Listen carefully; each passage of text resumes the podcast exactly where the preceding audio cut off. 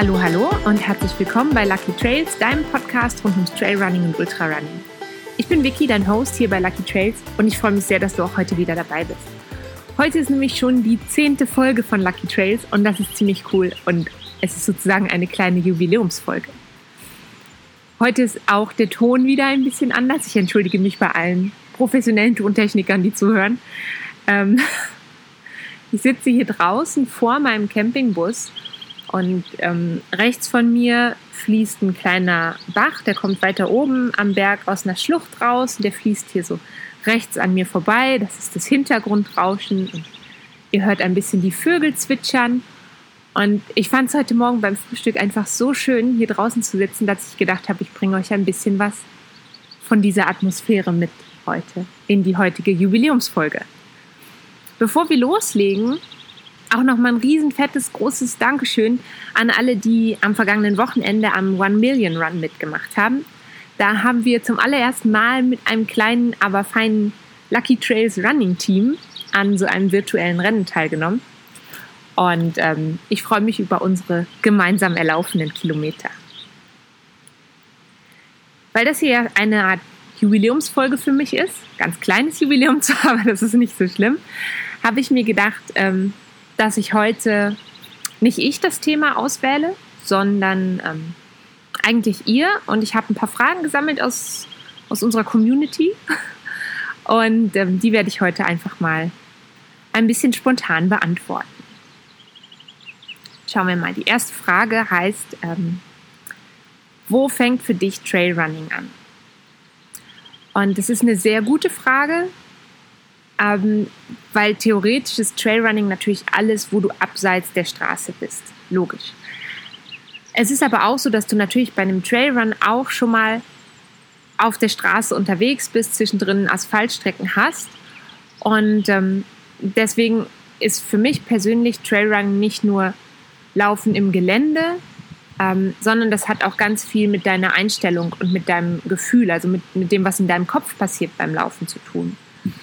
Ähm, für mich ist einfach wichtig, dass beim Trailrunning im Gegensatz zum Straßenlauf die Geschwindigkeiten nicht im Vordergrund stehen, sondern ähm, für mich persönlich viel, viel mehr die Freude am Laufen und das einfach losrennen und die Natur und die Landschaft genießen und ähm, eben auch, das habe ich in der allerersten Folge schon mal gesagt, so ein bisschen, ähm, ja, vielleicht mal stehen bleiben und einfach mal tief durchatmen und das ist eigentlich für mich Trailrunning. Und nicht unbedingt jetzt mega schnell sein zu müssen oder ausschließlich auf Naturwegen unterwegs zu sein. Also du kannst auch Trailrunning machen und zwischendrin mal eine Asphaltstrecke laufen. Und kommen wir schon zu Frage Nummer zwei. Das ist eine Frage, die wurde sehr, sehr oft gestellt. Wie oft pro Woche trainierst du? Bei mir ist es so, ich trainiere ja in so in so Zyklen. Und das bedeutet, dass ich je nach Anstrengungswoche zwischen fünf und sechs Mal pro Woche laufen gehe. Oh, das war Juma. Juma. Hier ist ein Wanderer vorbeigegangen an unserem Aufnahmeort. ähm, genau, wie oft ich trainiere. Also ich trainiere in Zyklen und gehe zwischen fünf und sechs Mal die Woche laufen in der Ruhewoche meistens nur vier bis fünf Mal. Und in manchen Wochen ersetze ich eben auch Lauftrainings durch Alternativtrainings, sprich durch Schwimmen oder Radfahren. Und insgesamt bin ich in dem aktuellen Trainingszustand, in dem ich gerade bin, so circa 60 bis 80 Kilometer pro Woche im Schnitt unterwegs. Und es kann eben auch mal ein bisschen weniger sein. Da kommen schon wieder Wanderer. Yumi. Das können eben ähm, auch mal ein paar weniger Kilometer sein oder ein paar mehr.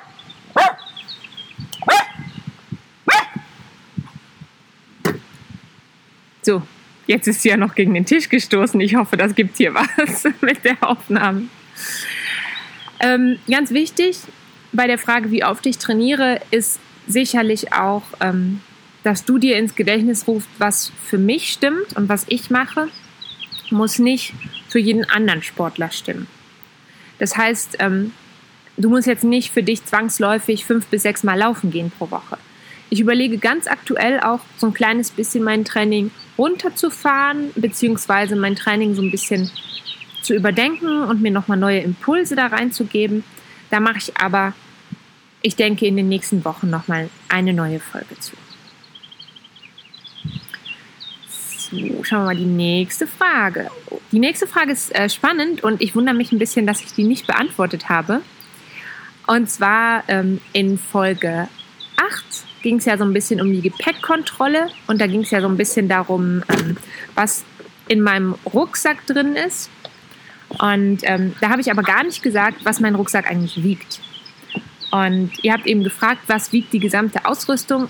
Und wenn ich ganz ehrlich bin, ist es total schwer zu sagen, weil ich nämlich zu Hause überhaupt keine Waage habe und deswegen das gar nicht einfach wiegen kann. Ich habe es jetzt mal so grob überschlagen geschätzt. Ähm, rein Flüssigkeiten komme ich auf ungefähr zwei Kilo. Also das sind ja ähm, anderthalb Kilo ähm, Wasser, reines Wasser und dann nochmal 500 Gramm Isodrink, also 500 Milliliter Isodrink. Dann denke ich, dass ich bei der Verpflegung nochmal bis zum halben Kilo dabei habe. Und auch der Rucksack selber, den ich im Moment benutze, der ist auch echt schwer. Der wiegt auch zwischen 500 und vielleicht sogar ein bisschen mehr bis 700 Gramm, sowas um den Dreh. Meine Jacke, meine Regenjacke ist ziemlich leicht und auch meine zusätzliche Bekleidung. Und ähm, insgesamt komme ich, glaube ich, mit allen kleinen Ausrüstungsgegenständen, ich denke abzüglich Hundeausrüstung so auf etwa vier bis fünf Kilo für die wirklich langen Läufe. Und dann kann es aber natürlich sein, für, für kürzere Strecken, dass ich deutlich weniger dabei habe. Also zum Beispiel für heute Nachmittag. Ich hatte jetzt am Wochenende zwei lange Läufe gemacht. Heute Nachmittag drehe ich, glaube ich, nur eine kleine Runde, auch mit ein paar Höhenmetern, aber jetzt nicht so mega krass und auch nicht super weit. Und da denke ich, bin ich vielleicht so elf, zwölf Kilometer unterwegs. Und da werde ich voraussichtlich nur ein bisschen Wasser einpacken und einen Riegel und gut aufs Wetter schauen und dementsprechend Regenjacke und erste Hilfeausrüstung. Und das war es dann, glaube ich, was ich für heute für so einen kurzen Lauf mitnehme. Eine Frage, die so ein bisschen mit der Frage, wie viel mein Rucksack ähm, wiegt, wenn er voll ist, zusammenhängt, ist ähm, nochmal, wie groß ist dein Rucksack oder deine Weste? Das habe ich auch in Folge 8, glaube ich, schon mal gesagt. Ähm, ich habe ja verschiedene Rucksäcke und Westen im Moment im Einsatz.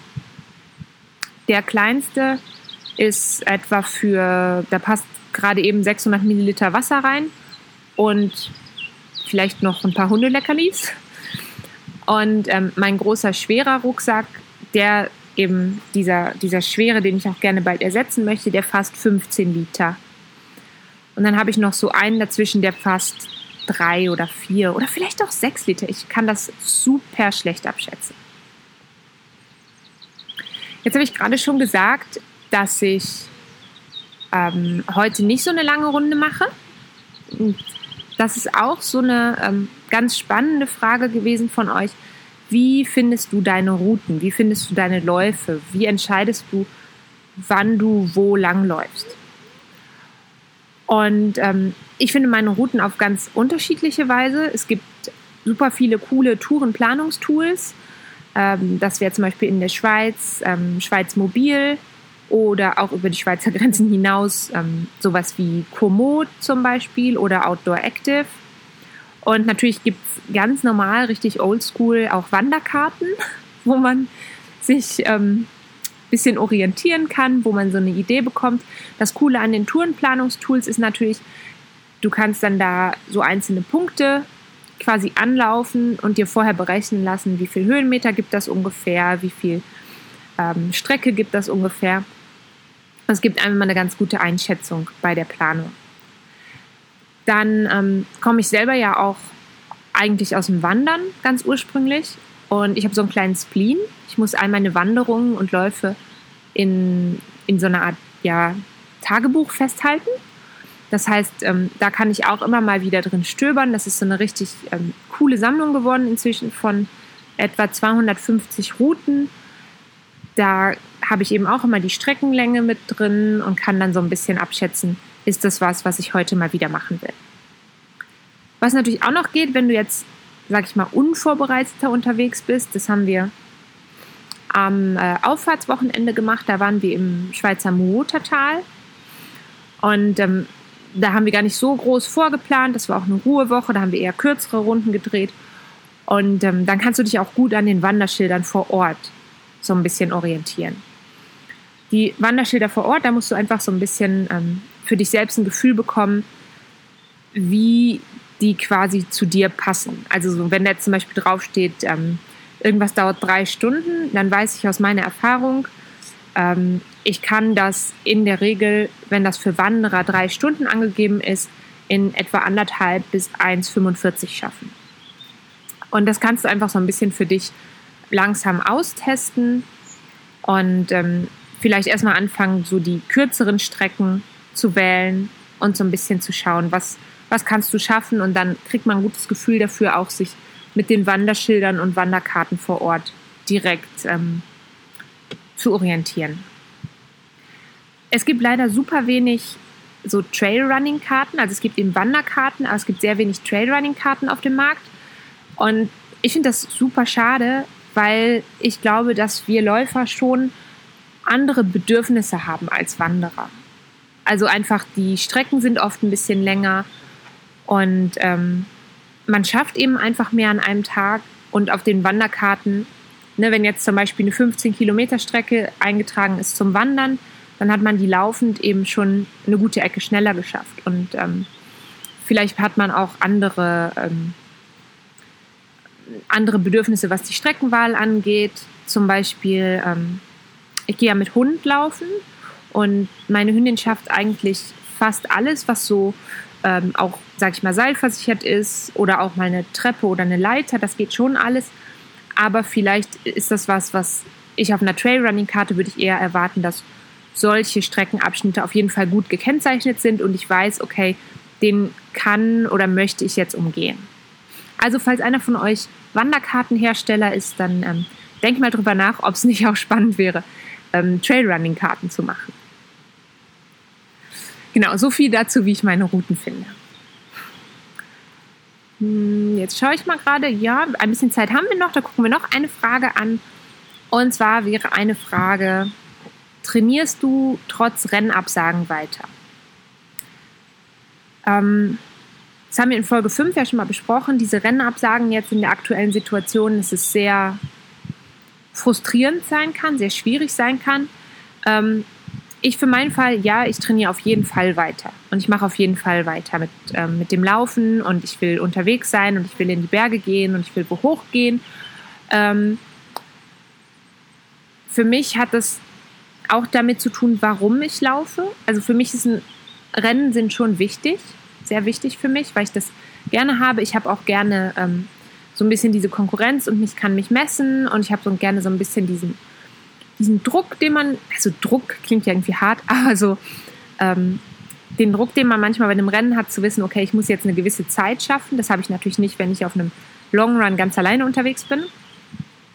Ähm, aber es hat für mich eben auch mit der, mit der Einstellung zu tun, zu sagen, ich laufe jetzt nicht nur wegen dem Rennen, sondern ich laufe auch weil es mir eben Spaß macht.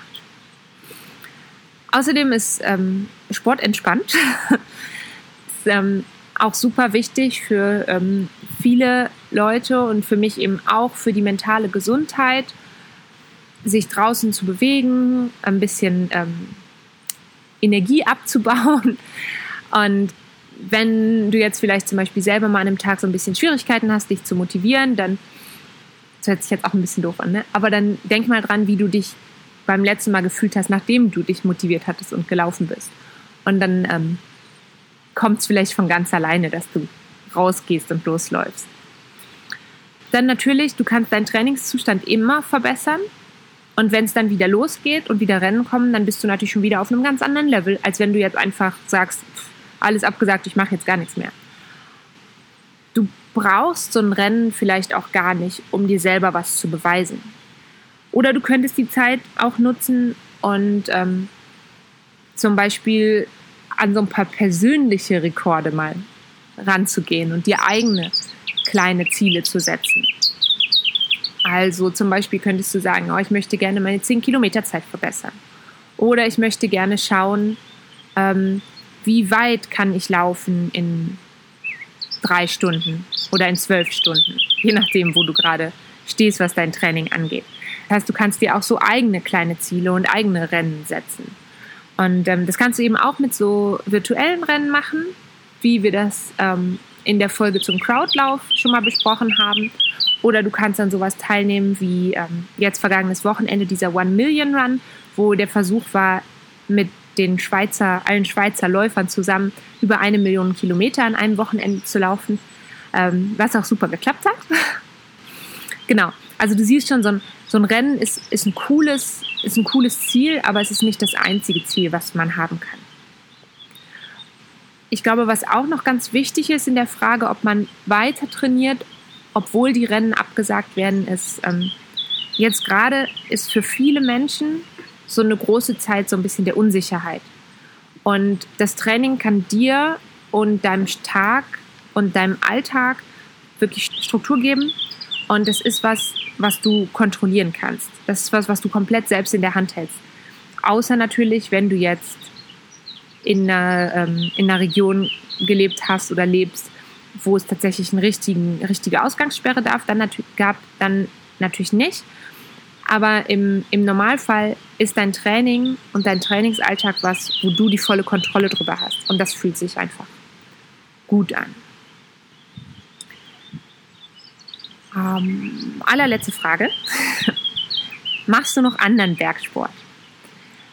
Ja, aber nicht besonders exzessiv. Also nicht so viel. Ich komme jetzt aus dem Wandern eigentlich und ich gehe auch immer noch super gerne wandern. Ähm, ich mache das auch noch, aber nicht mehr so viel. Aber in der Regel zum Beispiel, wenn man mit Freunden unterwegs ist oder so, ähm, oder vielleicht mit der Familie, dann gehe ich auch eher wandern statt laufen. Obwohl ich jetzt gestern zum Beispiel wieder gemerkt habe, dass das Laufen sich zu so einer zu so einer total natürlichen Bewegung entwickelt hat. Das heißt, wenn ich irgendwo eine, eine gerade flache Strecke habe oder auch wo es so leicht bergab geht, dann habe ich immer diesen, ähm, dann habe ich schon immer so diesen Drang, loszujoggen. Ähm, was mache ich sonst noch? Ähm, ich gehe ein bisschen Fahrrad fahren. Ich würde das jetzt nicht Mountainbiken nennen, was ich mache. Ich sitze auf einem Mountainbike, aber ich kann nicht besonders gut ähm, schwierige Strecken hoch oder runter fahren. Und ähm, im Winter mache ich ein bisschen mehr andere Sachen. Ich stehe total auf Schneeschuhwandern, das finde ich sehr schön. Und ähm, natürlich Skitouren mache ich gerne, obwohl ich mich da auch immer bei jeder einzelnen Skitour so ein kleines bisschen überwinden muss, dann wirklich loszugehen. genau, das sind so die anderen ähm, Bergsportarten, die ich so betreibe. Dann ist es ja heute auch Zeit für den nächsten Trail-Tipp. Das habt ihr euch ja letztes Jahr, ähm, letztes Jahr, beim letzten Mal schon gewünscht, dass ähm, ich mehr Tourentipps gebe. Und ähm, die Silvia hat letzte Woche ja den allerersten Trail-Tipp mitgebracht.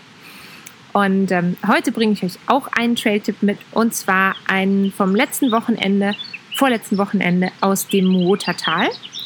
Und zwar ist es die Strecke rauf auf den Pragelpass. Das ist ähm, eine Strecke, die auch gut für ähm, Leute geeignet ist, die speziell so ein bisschen schwierigeres Terrain mal üben wollen. Das sind ungefähr acht Kilometer und es geht los am Untersöllloch. Da ist ein Parkplatz, da kann man, wenn man möchte, auch mit dem Fahrrad hochfahren, dann ist man schon schön warm. Man kann aber auch mit dem Auto bis hochfahren. Achtung, im Moment ist der Pragelpass am Wochenende für Autos nicht zugänglich. Das heißt, es ist ein Lauf, den du unter der Woche machen musst. Und ähm, wenn du auf dem Parkplatz geparkt hast, da gibt's, ähm, da ist so ein kleines, so eine kleine Hütte und dann gehst du erst rechts an der Hütte hoch und folgst dem Wanderweg Richtung Pragelpass. Das geht ähm, gut bergauf, insgesamt so etwa ähm, 400 Höhenmeter auf einer Strecke von ungefähr vier Kilometern. Und ähm, da ist vor allem das letzte Teilstück vom Weg ist sehr ähm, felsig. Da muss man schön langsam und vorsichtig die Füße setzen, ist aber total gutes ähm, Techniktraining sozusagen. Oben auf der Passhöhe selber gibt es dann ähm, ein Restaurant und auch einen Brunnen äh, zum Trinken auffüllen oder für eine kurze Einkehr, für eine Cola. Wir alle lieben ja Cola-Getränke nach dem Laufen. Und dann kannst du von da aus in einem weiten Bogen ähm, den Schildern wieder zurückfolgen Richtung Untersöllloch. Da geht es erst ein bisschen über den Forstweg ähm, runter und dann nochmal durch den Bödmerenwald steil bergauf. Und das ist ziemlich cool. Der Bödmerenwald ist nämlich einer der ältesten Wälder ähm, in den Alpen, im Alpenraum, einer der letzten Urwälder. Und die Bäume sind über 500 Jahre alt. Und es ist ähm, ziemlich cool, ein ziemlich magischer Ort. Und dann kommt man ganz am Ende über so eine kleine Almwiese eben wieder zurück zum Ausgangspunkt zu dem Parkplatz. Also das ist auf jeden Fall mein Trail-Tipp für heute für euch. Und ähm, jetzt sage ich vielen Dank, dass du heute wieder eingeschaltet hast. Ich wünsche dir eine wunderbare Woche, eine, ähm, ein tolles, sonniges kommendes Wochenende. So langsam ähm, machen ja zumindest hier in der Schweiz, dürfen auch die Campingplätze wieder öffnen. Also vielleicht sind einige von euch dann auch am kommenden Wochenende in den Bergen unterwegs. Und ähm, bis dahin bleibt auf jeden Fall gesund. Wir hören uns wieder in der nächsten Woche. Tschüss!